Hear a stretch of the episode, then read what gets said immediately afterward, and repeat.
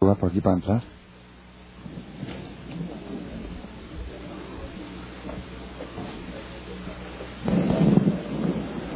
Buenas noches. Buenas noches, qué milagro.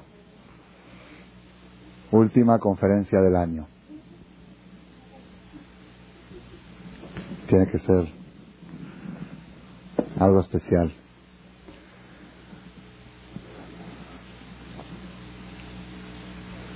Hoy, día martes, para miércoles 27 de Elul 5760.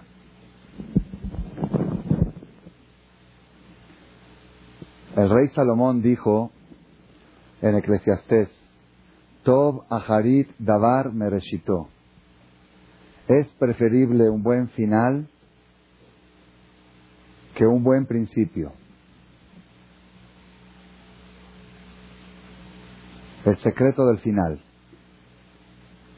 Todas las personas tienen que aspirar, en general, en todo, a un buen final. En todo. En la vida, por supuesto.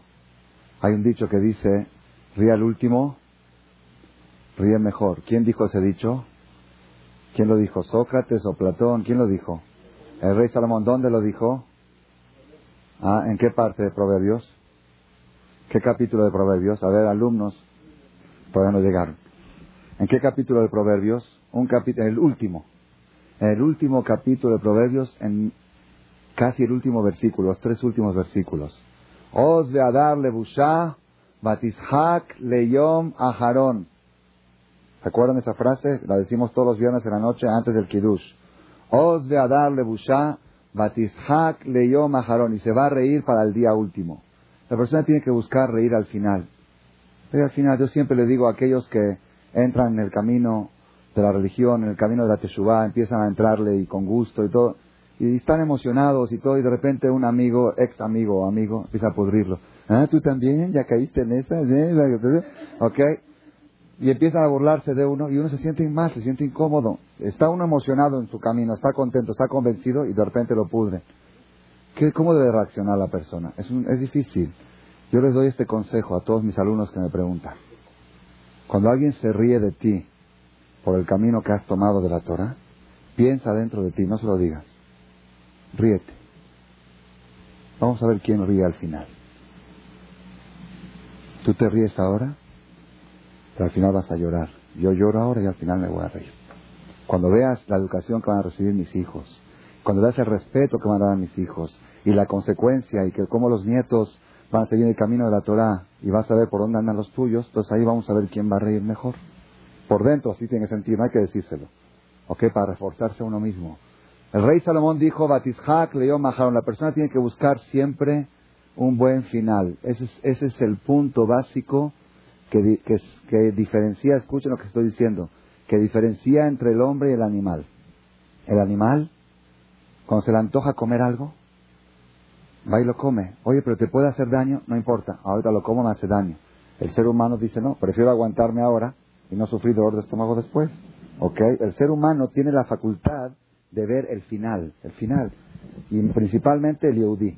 El Yehudí así está escrito. ¿Por qué en el calendario Goy la noche, el día empieza en la mañana y termina en la noche? en el calendario hebreo, ¿cuándo empieza el día?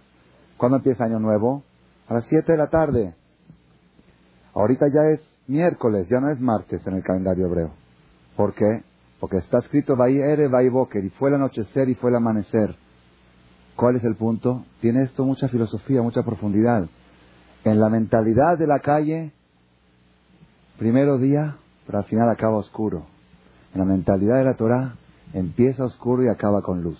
La persona tiene que buscar terminar con luz, no empezar con luz. Y ese es todo el punto, toda la, toda la inquietud que hay en la vida es que el Satán te pone la luz al principio del camino y no te muestra la oscuridad que viene al final. Y la Torah te dice, está difícil al principio, pero vas a terminar bien. Es preferible un buen final que un buen principio. Ese es el mensaje que quiero transmitir en el final del año. Es preferible un buen final. Un buen final. Todo, todos los conceptos se marcan según el final. Y fíjense ustedes que eso se aplica en todo, todo.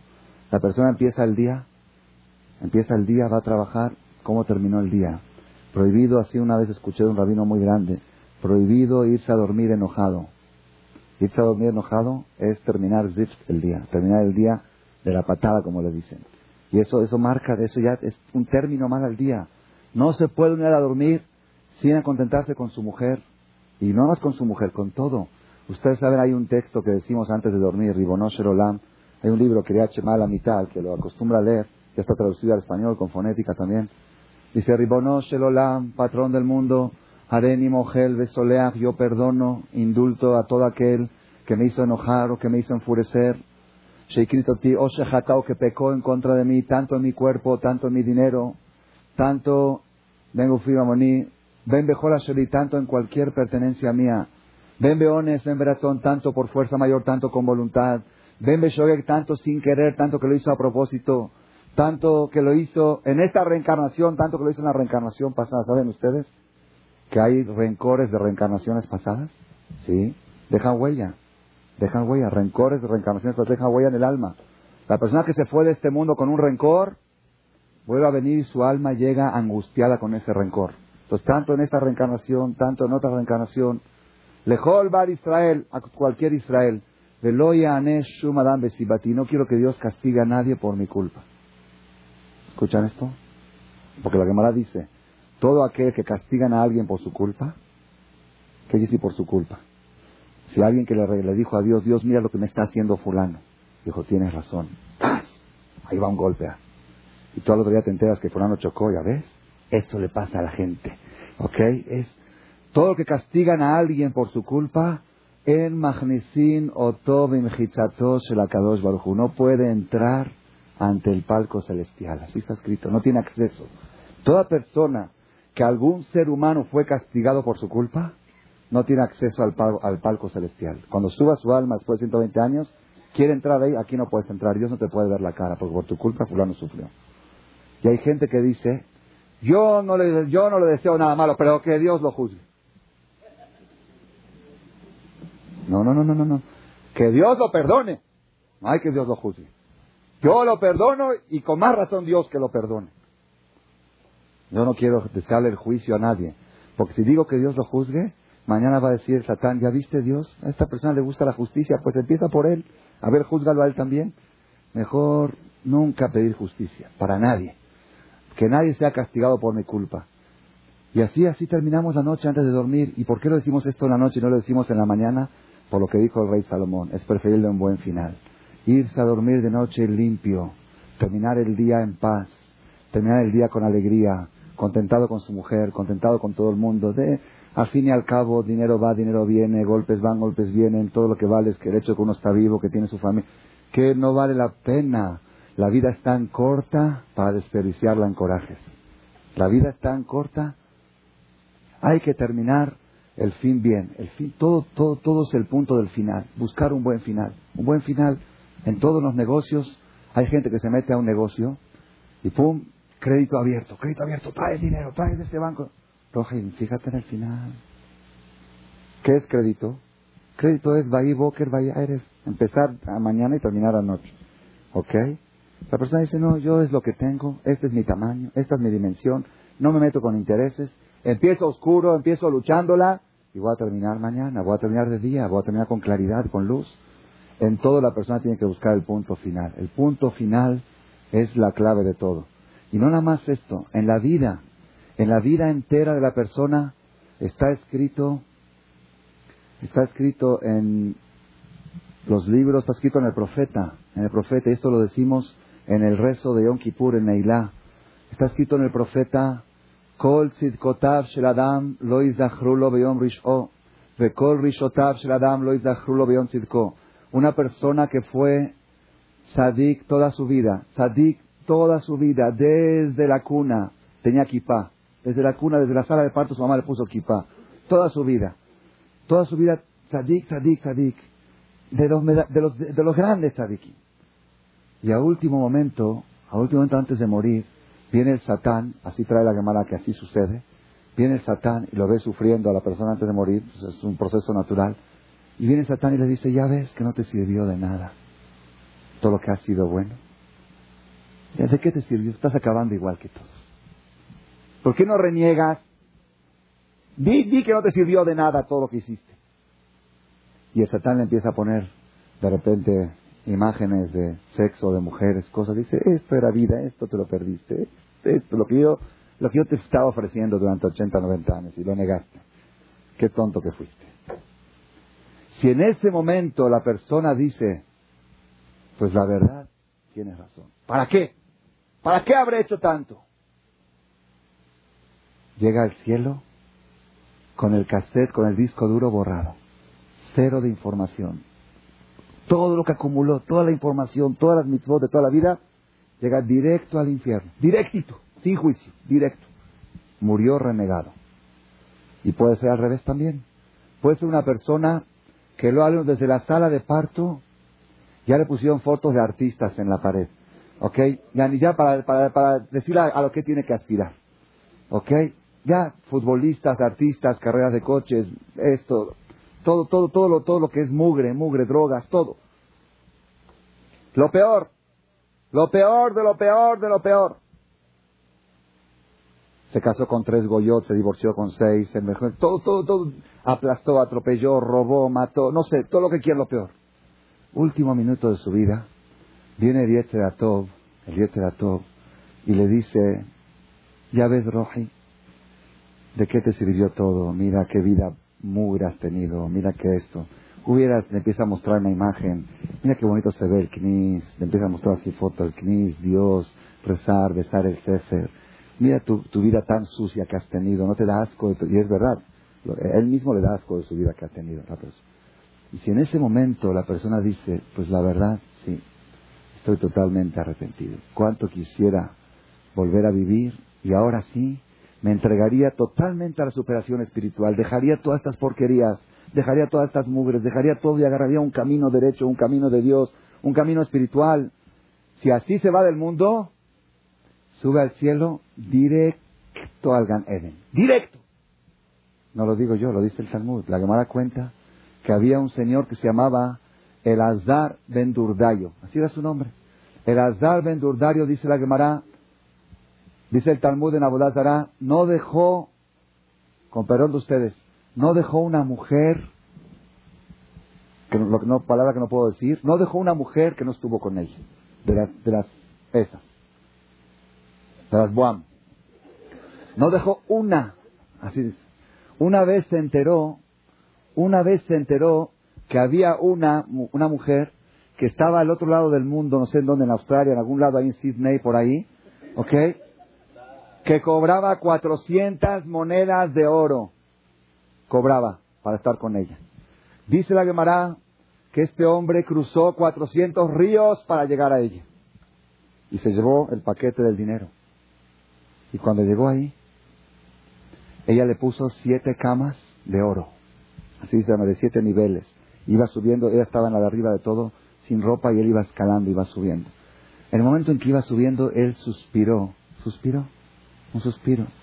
Y ella le preguntó, ¿por qué suspiras? Dice, no, pues así. Ella sintió que estaba suspirando como que hasta tan, tan, tanto bajé. 400 monedas, 400 mil dólares. Y bajar 400 ríos. Es, ya, a eso llega, llega uno. Una cosa es que uno cae en pecado, pero así viajar, viajar y viajar para llegar. Él suspiró. Ella le dijo, ¿sabes qué, Roji? Tú ya no tienes teshuva, tú ya estás perdido. Mejor síguele. De todos modos, ya, no, ya tú ya no vas para atrás. Ya no hay camino para atrás. Ya está tan mugroso que ya no tienes camino. Cuando él escuchó, se dijo, ¿qué? ¿Yo no tengo solución? En ese mismo momento dejó todo, se vistió, se fue, así está en se paró entre dos montañas y empezó a llorar y a llorar y a llorar. Y dijo, cielos, cielos, recen por mí para que Dios me perdone. Y los cielos le dijeron, antes de rezar por ti, tenemos que rezar por nosotros.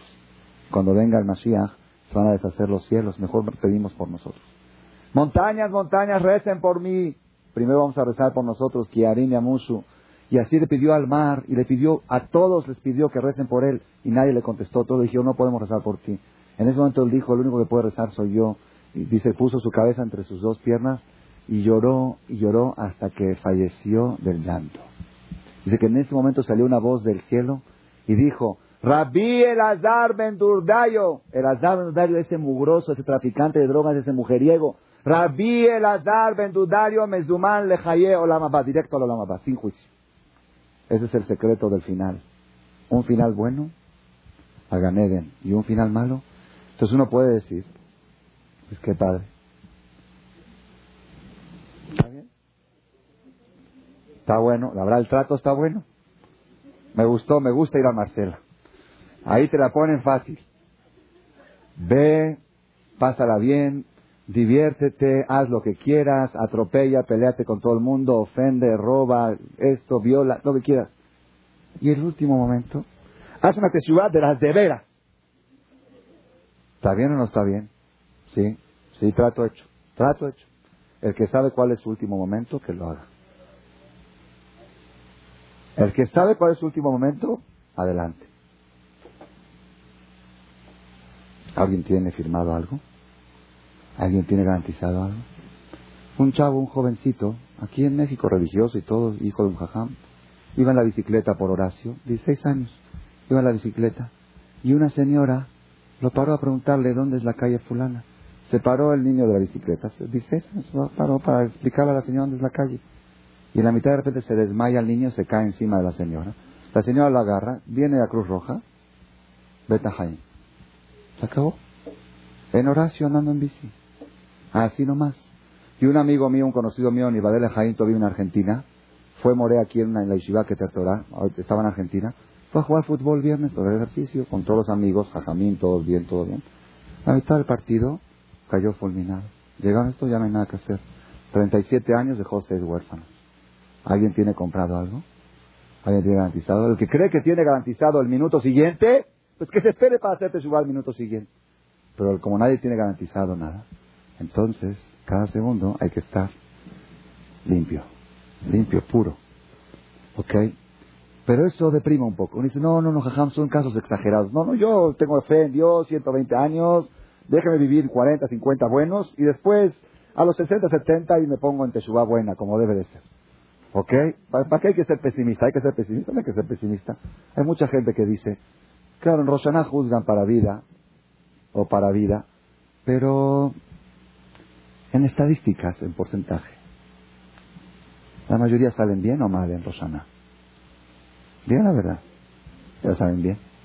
Entonces, como el mundo este se maneja con estadísticas, lo más probable es que yo salga bien. ¿No está bien el, cálculo? Todo, todo hoy en día es matemático. Que lo más probable es que yo soy de la mayoría de cada mil uno cae. Yo soy de los 999. ¿Verdad o no? Pues es un análisis. Entonces por eso yo voy tranquilo a Roshaná, yo no tengo problema. ¿Por qué tengo que ser pesimista o masoquista y pensar que me va a tocar justo a mí? Es buena pregunta, ¿verdad o no? Sin embargo, ¿alguna vez ustedes han comprado un billete de lotería? ¿Han comprado? ¿Qué probabilidades hay de ganar el premio mayor? ¿Qué probabilidades? Ah, una entre cuánto? No, creo que hasta más. Y todos van por el premio mayor. El que compra en diciembre, compra por el mayor. ¿Verdad o no? O compras para ganar 10 mil pesos. Compra uno para ganar los millones, ¿verdad o no? ¿Qué probabilidades hay que ganes el primer premio? Una de... Sin embargo, ¿qué dice la gente? Dice, sí, pero alguien lo tiene que ganar, quizá me toque. ¿No es probable que me toque? Es cierto que es muy raro, pero puede ser, a de uno siempre le toca. ¿Verdad o no? Entonces, aquí está la contradicción. ¿Por qué en las cosas buenas la persona dice, pues quizás sea yo el sortudo? ¿Ok? Aunque es uno de millón. Pero cuando llega Rosana va a decir, ¿por qué voy a ser yo el que va a caer? Sí, el pasado cayó este, cayó el otro, cayó este año. Este año se fue un chavo de 21 años. Se fue a la fábrica, iban a, a fabricar. Todos saben la historia, no es novedad. El joven tenía programada toda su vida como cualquier joven. Quería casarse, quería hacer su negocio, quería crecer en todo bien. Y no, el año pasado rezó en Kipur y este año no va a rezar en Kipur. Pero ¿qué dice uno? Son casos excepcionales. ¿Sabes? Entonces, ¿por qué en la lotería piensas que vas a ser tú la excepción? Va a ser excepcional. Entonces, todo esto, todo esto nos da a nosotros esta pauta. Entonces, uno, la gente dice, yo no estoy, yo no soy pesimista. Yo voy a vivir 120 años, 60, 70 me voy a divertir y los últimos 10 voy a hacer Teshua.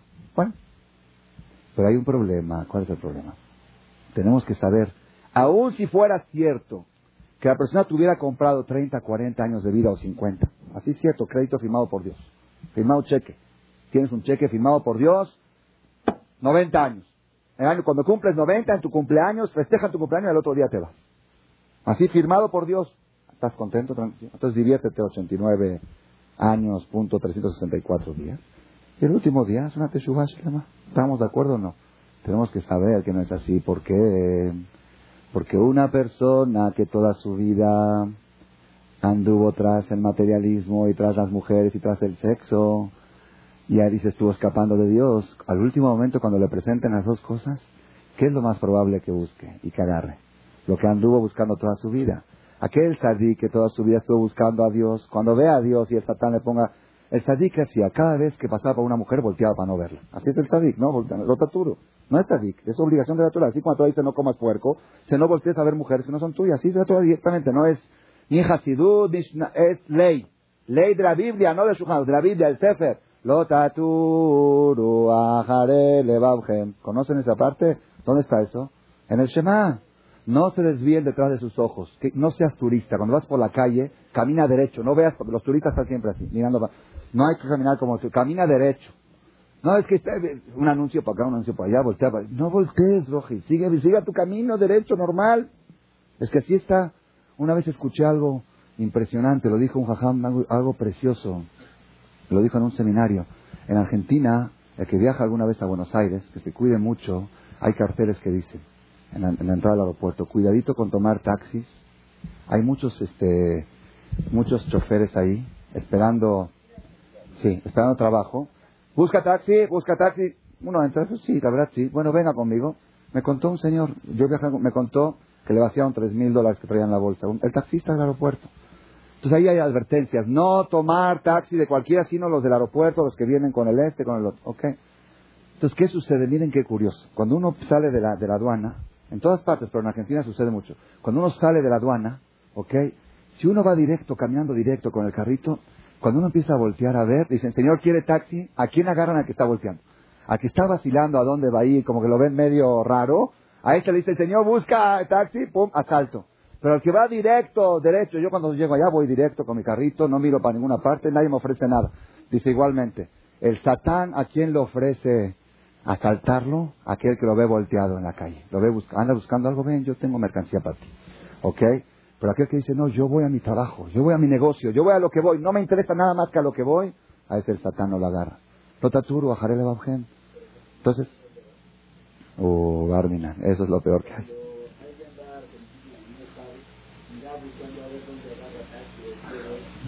bueno, entonces ahí te tienes que prevenir que si te ofrecen, decir, disculpen, no, me están esperando, están buscando, busco otro tipo de taxi.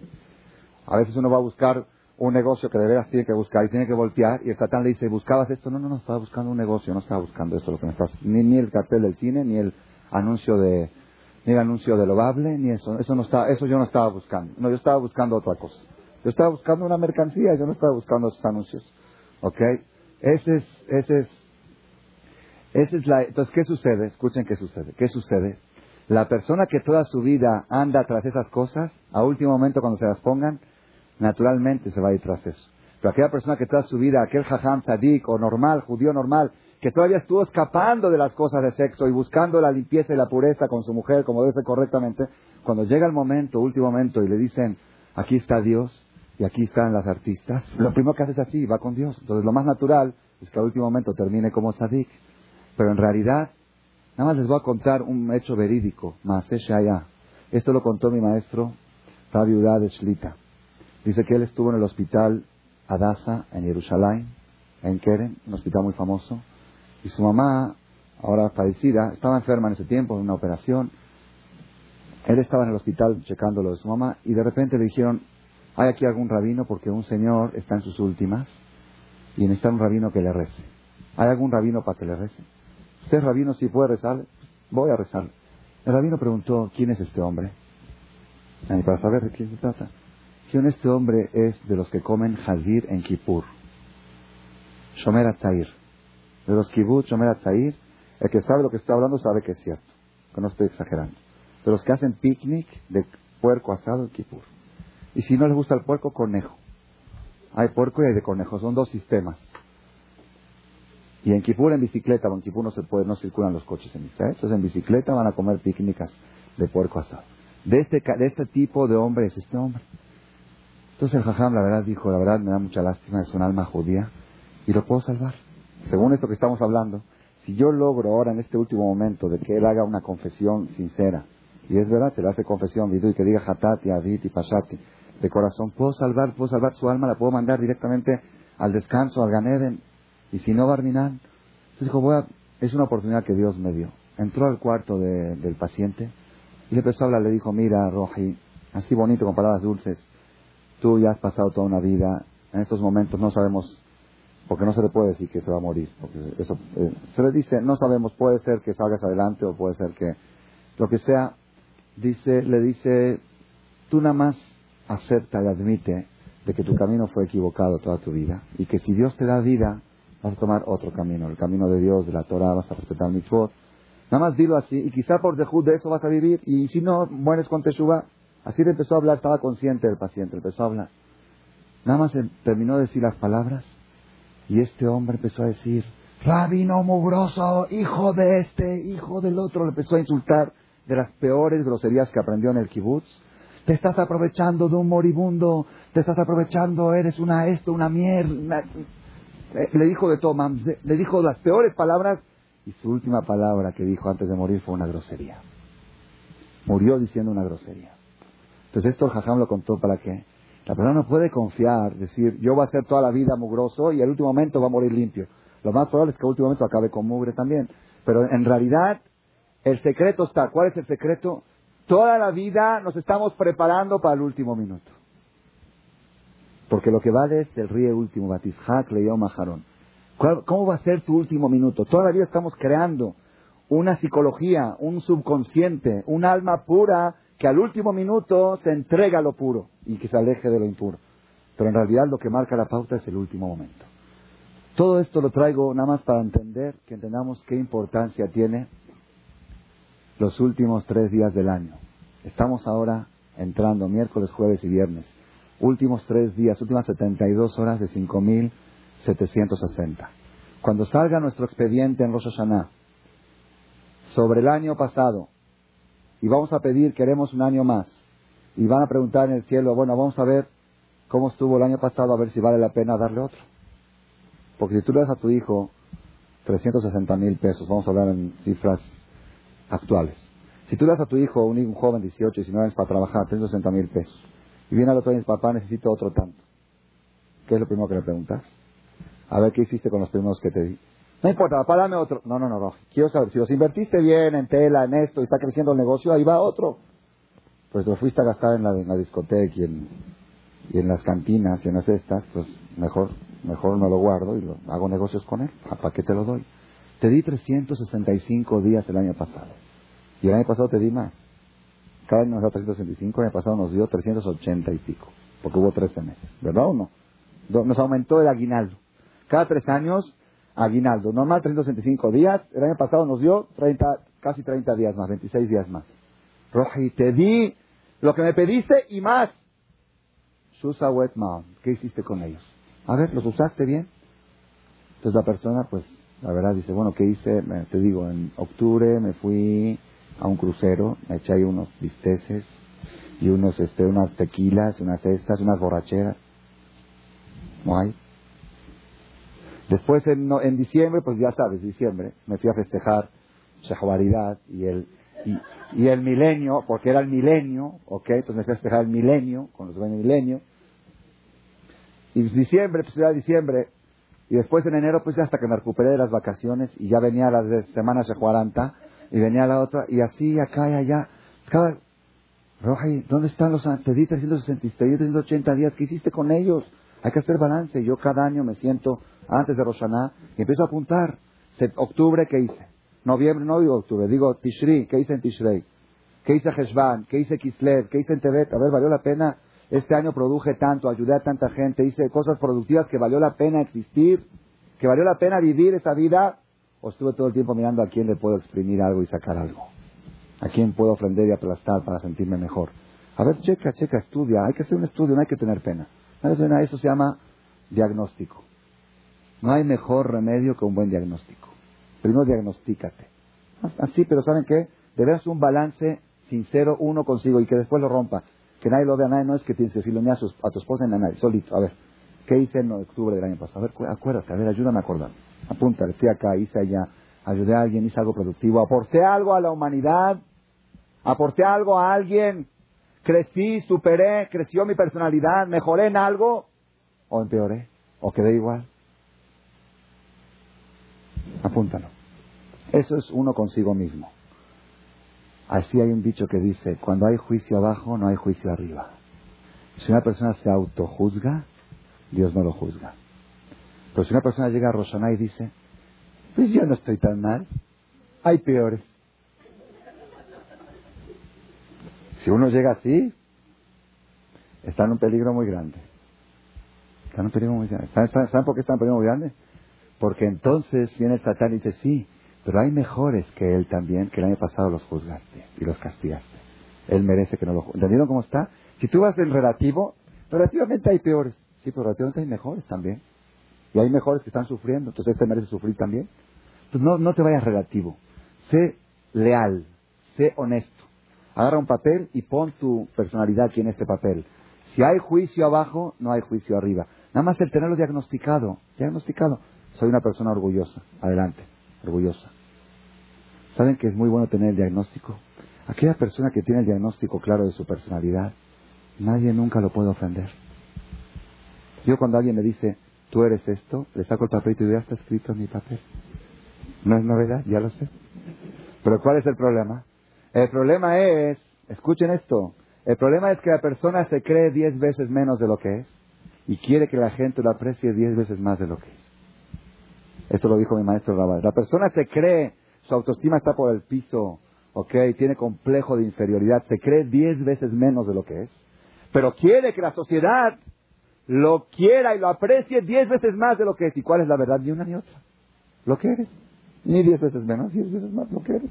Entonces, tener el diagnóstico es la mejor bendición. Tener la claridad dónde estoy parado, eso es fin de año. Eso es fin de año.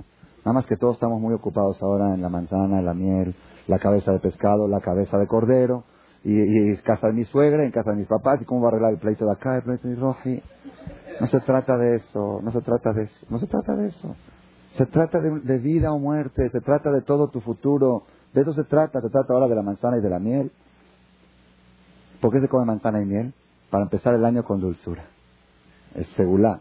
Si el primer día del año empiezas con miel, eso ayuda a que todo el año sea con miel.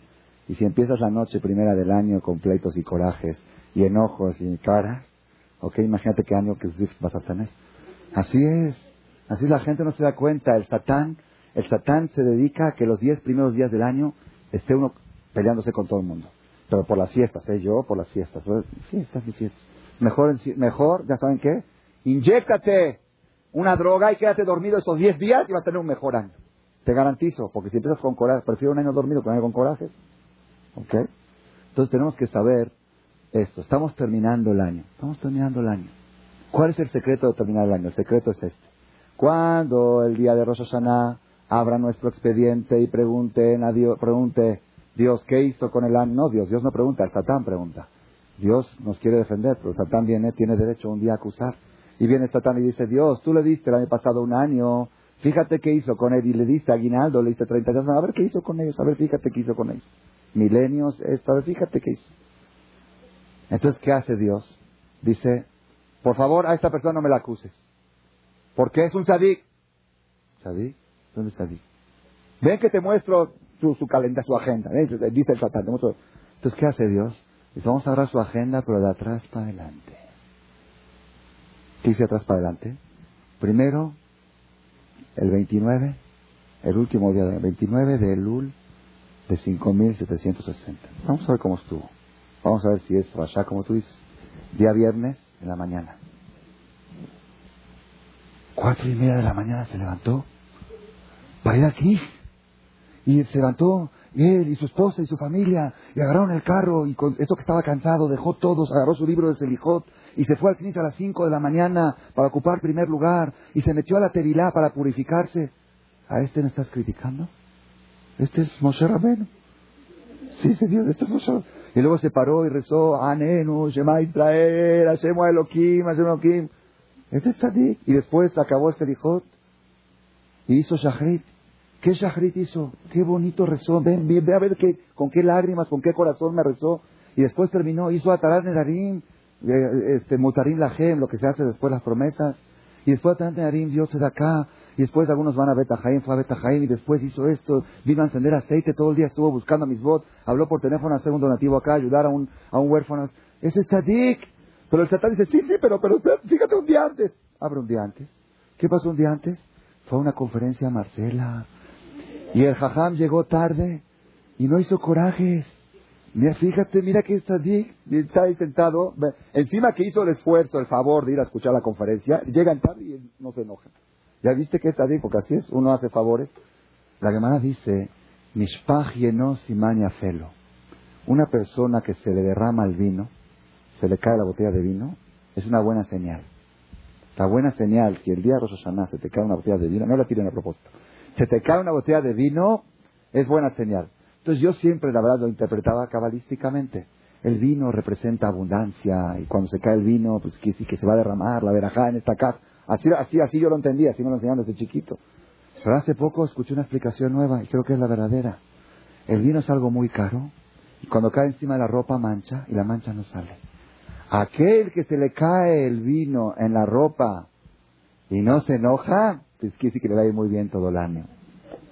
Si tiene esa capacidad de estar indiferente ante un accidente de este tipo, un incidente de este tipo, tiene manto para todo el año. Igual digo, uno llegó el martes en la noche a la conferencia, primera vez, los amigos lo jalaron, vino, dijeron empieza nueve y media, cuarto para diez no llega, diez para diez no llega, cinco para... Y él está contento, tranquilo, feliz, no importa, estoy sentado, estoy sentado. Ustedes saben que está escrito prohibido entrar a un knis si no es para algo espiritual. Por ejemplo, no se puede entrar a un knis para decirle a alguien te hablan por teléfono. No se permite. O para cruzar, hacerlo de pasaje. Hay un knis Bernard Show ahí en Polanco. Entras por Sócrates y sales por el otro. No se puede, no se puede usar el knis de pasaje. El knis no es un pasaje. El knis es un lugar para pues, entonces no se puede entrar al knis para nada, o para hacer una cuenta, o para cobrarle a alguien. Esto lo agarras en el knis. ¿Ok? Entonces te vienes en la mañana, ahí el CNIS, ahí le cobras. No se puede. Es azul. El CNIS no es lugar de cobranza, no es lugar de negocios, no es lugar de... Entonces, ¿qué hace una persona si tiene que llamar a alguien para una llamada telefónica? Le tiene que avisar que le habla a su esposa, Shalom Bay. ¿Qué se hace? Se entra al CNIS y se dice un pasuk. Dice un pasuk. Cualquier pasuk que se te ocurra, Shema Israel, cualquier cosa que digas, ya se llama que entraste a decir algo. Entonces ya restaste algo y de paso le llamas al otro. Así es la ley. Y si uno no se sabe ni un pasuk, hay gente así, o sea, no me acuerdo nada, yo no soy religioso, no, sé nada. ¿Y qué hago? Pues tengo que entrar. Entonces, ¿qué hace? Dice la ley, al Shulchan Aruch, que se siente en el knis. Un segundo, que se pare. ¿Por qué? Dice, Shayeshiva bebetakneset mitzvah. Sentarse en el knis es mitzvah aunque no hagas nada. ¿Dónde se aprende? Porque dice, Ashre Yoshebe Beteja. Dichosos los que se sientan en tu casa. Escúchenme lo que dije. La sentada en el knis sin hacer nada es misma no chismoseando. Porque hay gente que quizás pues ya dijo el jajam, voy a rosanar knis, me siento y hago cotorreo, misma. No, no, no, no, no, mejor no vayas. No, no, no, ahí estás despreciando, estás despreciando al knis. Si vas al knis para exhibir tu ropa y tus minifaldas y tus cosas, y lo mejor quédate en tu casa y reza ahí y haz, no, no vayas a, si vas a provocar a hombres al knis, mejor ni vayas. No, pero si uno va al knis, no se reza, no se reza, ¿a qué voy? a escuchar, a sentarme en la casa de Dios. Hay un libro que se llama Menorata Maor, dice así, lo escribió Rabbi Abu hace 400 años en Turquía. Dice, el templo, la sinagoga, es el paraíso de los tzadikim y la cárcel de los reshai. ¿Qué quiere decir? Si tú quieres un barómetro, un termómetro para saber en qué nivel estás, fíjate cómo te sientes en el templo. Si te sientes a gusto, y cuando acaba el rezo dice, qué lástima que ya me tengo que parar, está tan bonito aquí la casa de Dios, me, tengo que salir aquí otra vez a mi casa, a la cocina, y ya aquí en el knis. Si estás así sentido paraíso en el knis, sadik. Pero si estás en el knis, ya tarde, ya estás así, te sientes al cocín, cárcel, dice que no eres tan sadik. Entonces la persona llegó aquí a Marcela el martes en la noche, estamos hablando ahorita del diagnóstico, Dios dice, este es un, el Satán dice, este es un rasha. Vamos a ver qué rasha. Viernes, tadik. Jueves fue al 15 de la mañana, subió al Sefer, hubo Sefer, día al Sefer, jueves. Miércoles de la mañana fue hacia el Ijod normal, no cinco y media, seis y media, o fue al de las siete y media, se levantó más temprano normal y trató de portarse bien, respetó a su mujer, respetó a su suegro, respetó a su cuñado. En el negocio se cuidó de no engañar, se cuidó de sus palabras. Escuchó la charla del martes en la noche de que no hay que voltear, no hay que ser turista y se cuidó de ir derecho, no voltear. Es una categoría, es una categoría muy alta. Cada vez que la persona va por la calle y se le presenta a una mujer y voltea, en ese instante se abren las puertas del cielo para concederle sus pedidos. En ese instante, que pida que pida y prueben, prueben y van a ver que funciona. Que pida uno, Hashem, ayúdame a venderle a este cliente y vas a ver cómo funciona. Prueben, no a uno que ha probado y no le ha funcionado. Cada vez que tienes la tentación de voltear a ver algo, viste algo, ¿qué quiere decir ver algo? No, tampoco hay que ser mejnun, no hay que ir por la calle así tampoco. No, no, no, no. Normal. Mi maestro nos explicó una vez cuál es la regla. Dice, la primera vista está permitida, la segunda es la prohibida. La, que estuviste caminando normal y se te presentó, pero cuando dices, a ver, a ver eso, a ver, ahí está la prohibición. Entonces, si tú te volteas y dices, no, no me interesa, no, no, no tengo nada que ver con eso. En ese momento cumpliste una mitzvah, en ese momento te diferenciaste del goy, en ese momento mostraste tu categoría como judío, tu categoría como soldado de Hashem, pídele lo que quieras por haber privado esa tentación. Y cuanto más guapa es, puedes pedir más. Nada más no te vas a fijar que tan guapa para ver cuánto puedes pedir, pues, pues la, pues la regaste, ¿ok? Pero así, es verdad, cuanto más llama la atención, porque es cada vez una Igir, no hay quien voltear una Igir, pero una modelo, pues, se antoja, es más pago, más recompensa. Entonces viene, viene Dios y dice, esta persona, ven a ver qué tzadik, viernes tzadik, jueves tzadik, miércoles tzadik, martes de la noche llegó a la conferencia, tardó media hora en empezar, y no abrió la boca, no dijo una palabra. Sadik, ¿a este quieres acusar? Dale otro año de vida, dale tres años más de vida. Este merece. Ese es el secreto del final. Por eso, Rabotay, yo les quiero decir, en esta charla de despedida del año, ¿ok? El mensaje que quiero transmitir es este. Dos, hay dos secretos que marcan el éxito en la vida. El secreto es conocer siempre la importancia del final. El final. A veces la persona tiene que dar pasos duros, pasos difíciles en la vida. A veces una persona tiene que sufrir, tomar decisiones difíciles con respecto a sus hijos, con respecto a la escuela, con respecto a cambiar el rumbo de su familia. Son decisiones difíciles, difíciles.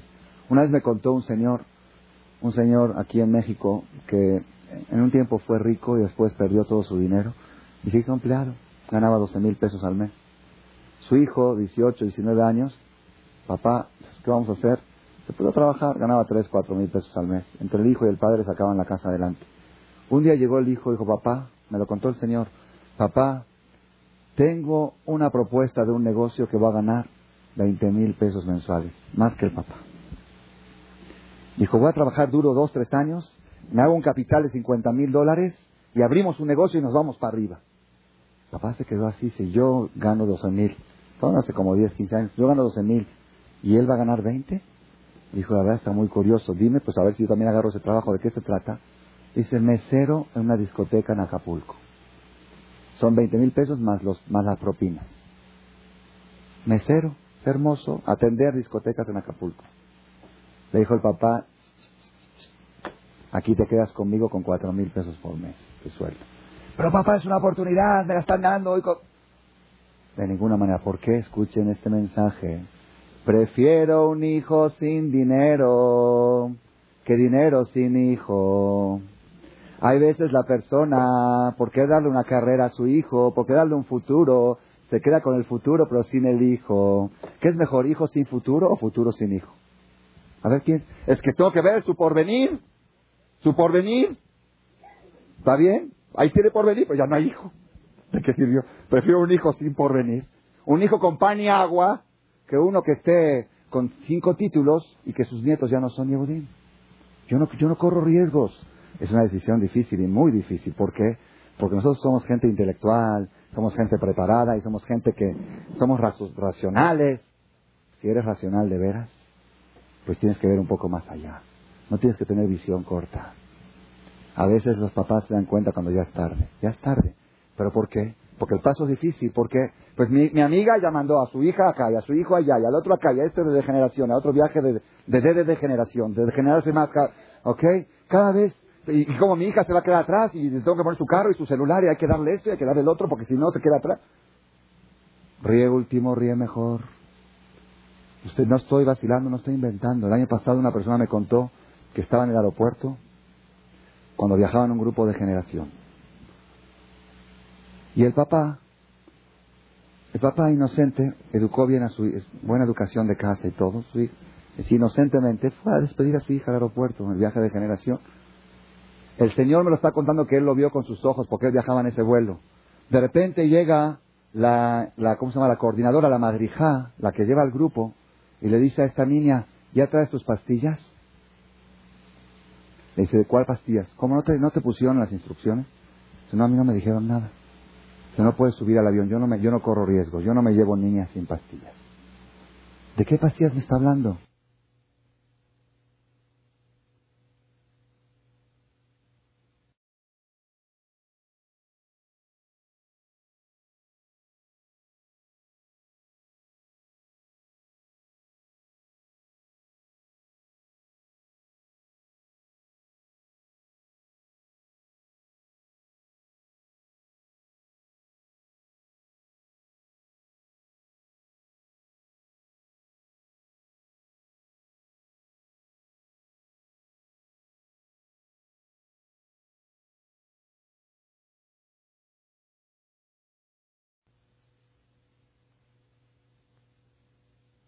Futuro sin hijo. A ver, piensa. Es que tengo que ver su porvenir. Su porvenir. ¿Está bien? Ahí tiene porvenir, pero ya no hay hijo. ¿De qué sirvió? Prefiero un hijo sin porvenir. Un hijo con pan y agua que uno que esté con cinco títulos y que sus nietos ya no son Yehudim. Yo no, yo no corro riesgos. Es una decisión difícil y muy difícil. ¿Por qué? Porque nosotros somos gente intelectual, somos gente preparada y somos gente que somos racionales. Si eres racional de veras, pues tienes que ver un poco más allá. No tienes que tener visión corta. A veces los papás se dan cuenta cuando ya es tarde. Ya es tarde. ¿Pero por qué? Porque el paso es difícil. ¿Por qué? Pues mi, amiga ya mandó a su hija acá, y a su hijo allá, y al otro acá, y a este de degeneración, a otro viaje de, de, de, degeneración, de degenerarse más. ¿Ok? Cada vez, y, como mi hija se va a quedar atrás, y tengo que poner su carro y su celular, y hay que darle esto y hay que darle el otro, porque si no se queda atrás. Ríe último, ríe mejor. Usted no estoy vacilando, no estoy inventando. El año pasado una persona me contó que estaba en el aeropuerto cuando viajaba en un grupo de generación. Y el papá, el papá inocente, educó bien a su hija, buena educación de casa y todo, su inocentemente fue a despedir a su hija al aeropuerto en el viaje de generación. El Señor me lo está contando que él lo vio con sus ojos porque él viajaba en ese vuelo. De repente llega la, la, ¿cómo se llama? La coordinadora, la madrija, la que lleva al grupo, y le dice a esta niña, ¿ya traes tus pastillas? Le dice, ¿de cuál pastillas? ¿Cómo no te, no te pusieron las instrucciones? No, a mí no me dijeron nada. Dice, no puedes subir al avión, yo no, me, yo no corro riesgo, yo no me llevo niñas sin pastillas. ¿De qué pastillas me está hablando? ¿Cómo de...?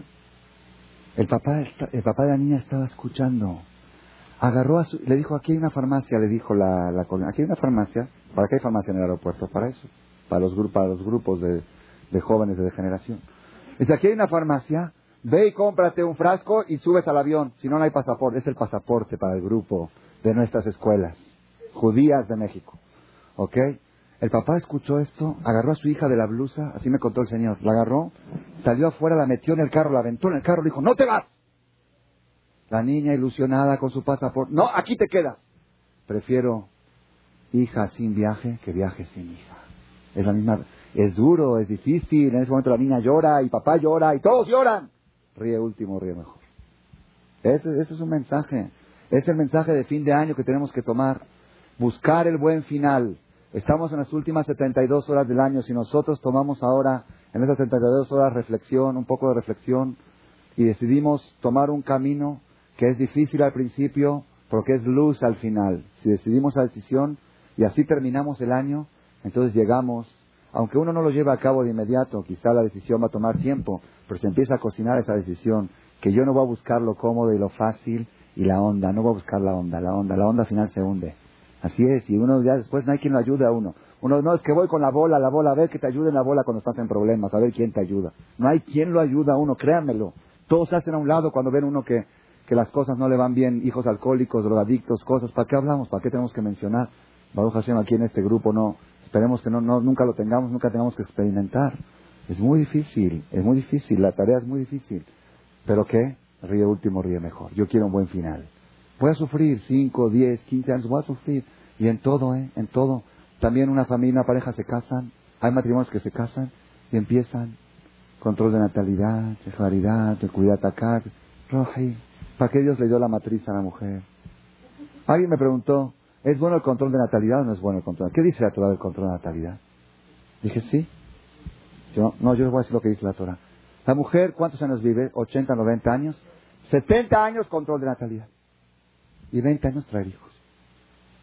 Así es la fábrica. 50 años para pasear, 70 años para pasear y 20 para procrear. ¿Cuántos hijos se pueden tener en 20 años? Unos 12, 13 más o menos. Ahí va. Si Dios manda más, pues que si a cuatro, pues qué bueno. Verajá, bienvenidos. Yo recuerdo una vez, me tocó discutir con el ginecólogo de mi mujer. Cuando ya tuvimos el cuarto hijo, dice, ya párale, dice el ginecólogo. Ya párale. Así le dijo a mi esposa. Yo estaba presente ahí, le dije, señor doctor, ¿le puedo hacer una pregunta? ¿Cuál es su filosofía de, de procreación? Me dice, yo creo que con cuatro es más que suficiente.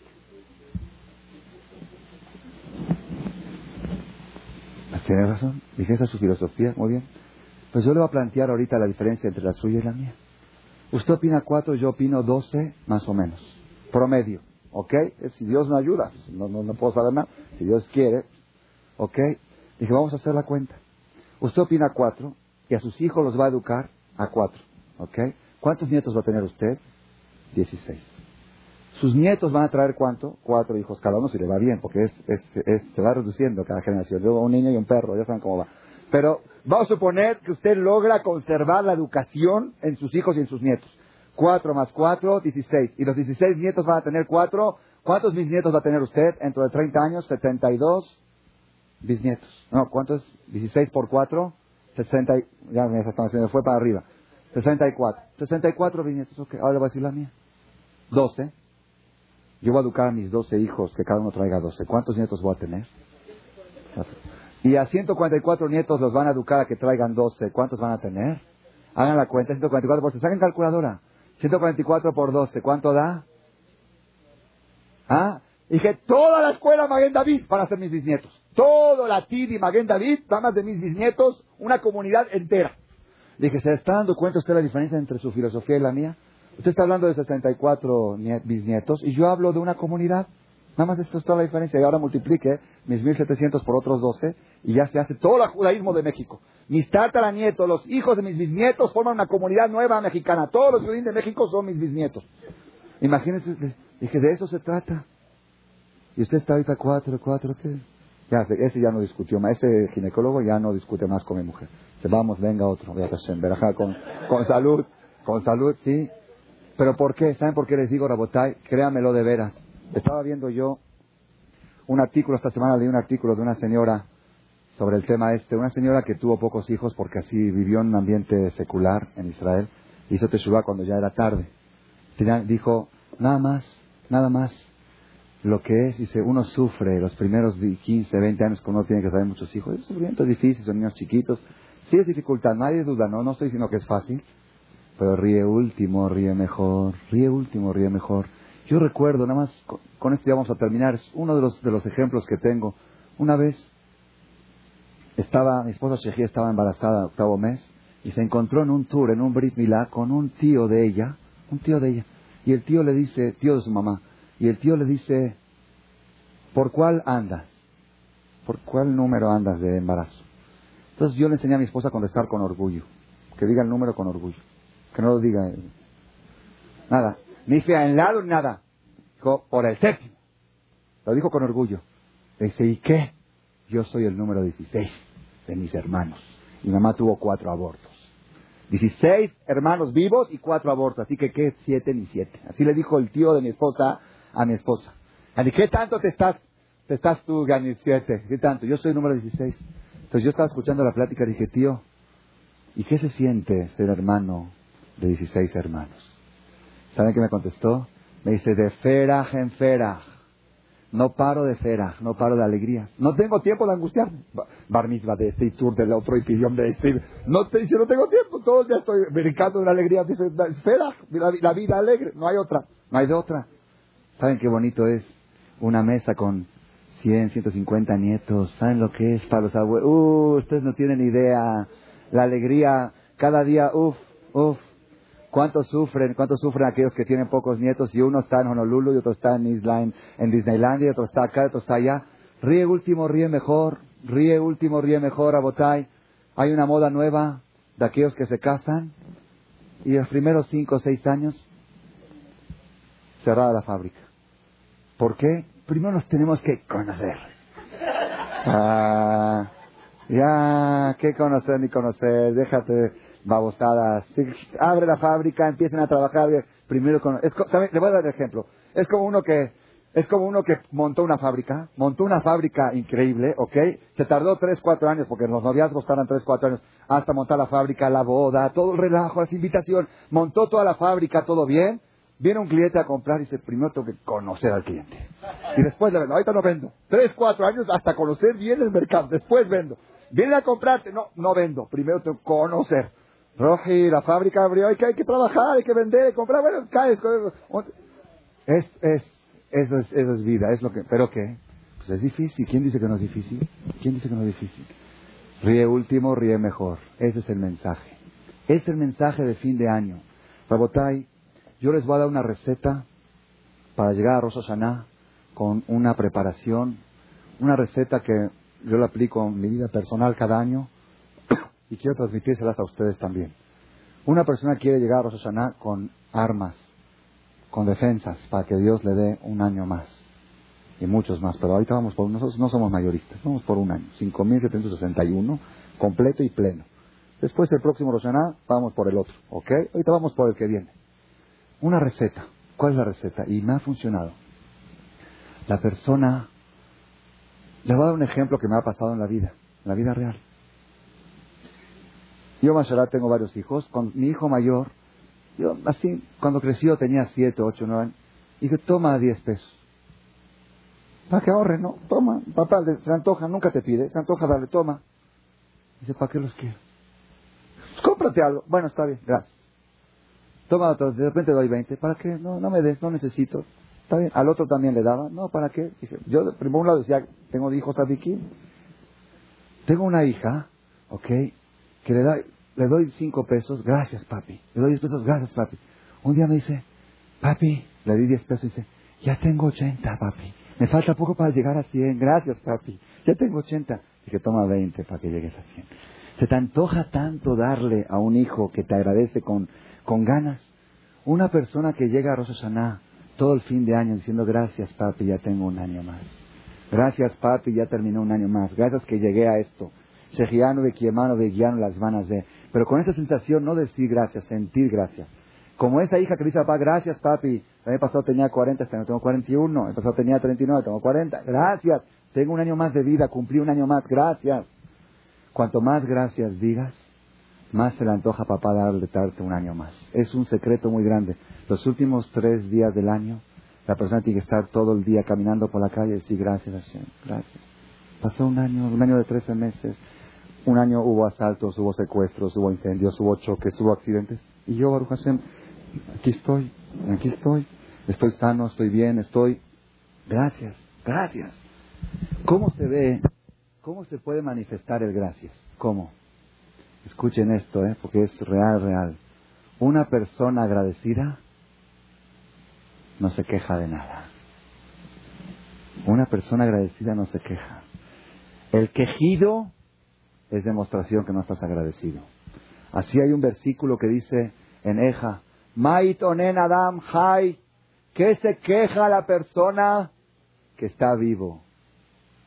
Que está vivo. Si estás vivo, no tienes... Había uno que dijo, estaba angustiado por no tener zapatos hasta que vi uno que no tenía pies. ¿Saben cuál es el mensaje? Cuando se te antoja quejarte por algo, es que me duele el estómago. Tienes que pensar que hay gente que ya no le duele el estómago allá, afuera. Que no les duele nada. Qué bueno que me duele el estómago. Pues qué bueno. Hay unos, hay unos, sí, hay unos que ni eso tienen. Es que tengo que cubrir cheques. Hay unos que no tienen cheques para cubrir. Ya están ahí, Bametín, Hofshi, Beta Entonces, qué bueno que tengo este problema. Que el, tener el problema es señal que estoy vivo. en Adam Hay, gracias Dios. Cada vez mañana llegas al, negocio y ves una broma, no llegó la muchacha, no, no llegó la muchacha, o esto, gracias a Dios que tengo este problema. Los, los que están allá en el panteón no tienen ese problema. No muchachas ni muchachas. Si tengo problemas porque estoy vivo, entonces gracias Dios.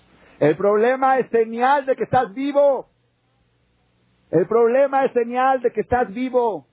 Gracias Hashem por estar vivo. El problema te pica, te demuestra.